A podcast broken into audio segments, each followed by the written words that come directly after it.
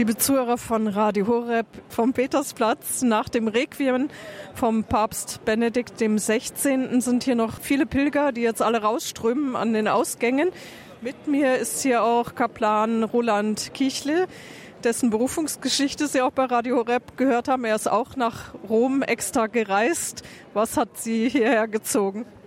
Für mich war es von Anfang an klar, dass wenn Benedikt stirbt, ich auf alle Fälle schaue, dass ich hierher komme, weil er mich einfach sehr geprägt hat in meinem Leben.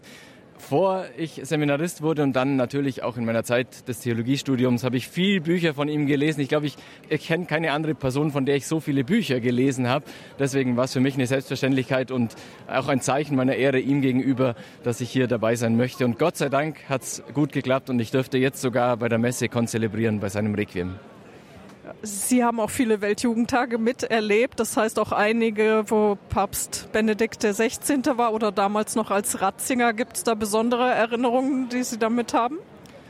Wenn ich an die Weltjugendtage denke, dann erinnere ich mich besonders an den Abend in Madrid, an den Samstagabend bei der Vigil, als auf einmal ein Gewitter über den Platz gefegt ist und äh, Papst Benedikt dann aber standhaft geblieben ist. Er ist nicht gegangen, sondern er ist mit uns auf dem Platz geblieben und Gott sei Dank hat das Gewitter dann sich auf einmal verzogen und er hat mit uns ausgehalten und das hat uns irgendwie zusammengeschweißt, die Jugendlichen und ihn. Und ich glaube, ihm hat es auch sehr gut gefallen, mit den Jugendlichen dort zu bleiben, das Gewitter auszuhalten und sich dann zu freuen, dass äh, die Wärme wieder zurückkommt auf den Platz. Das hat er auch wirklich deutlich gemacht in seiner Ansprache damals.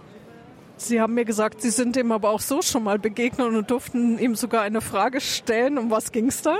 Ich hatte das Glück, dass ich mein Freijahr hier in Rom gemacht habe und dann war ich ganz frech und habe einfach mal ans päpstliche Haus geschrieben, ob ich mich mit Papst Benedikt treffen dürfte und ich habe die Zusage bekommen und konnte dann fünf Minuten oder zehn Minuten sogar ganz allein auf einem Bänkchen in den Vatikanischen Gärten mit ihm sprechen. Das waren mit die interessantesten und schönsten Minuten meines Lebens, würde ich sagen. Und da habe ich ihm eine Frage gestellt und das war sehr interessant, wie er geantwortet hat, weil ich glaube, dass man daran erkennen kann, wer er war. Ich habe ihm die Frage gestellt, was er mir denn für meinen zukünftigen Priester priesterlichen Weg mit auf den Weg geben möchte. Und im ersten Moment hat er ganz defensiv reagiert und gesagt, ja, was will ich Ihnen schon sagen?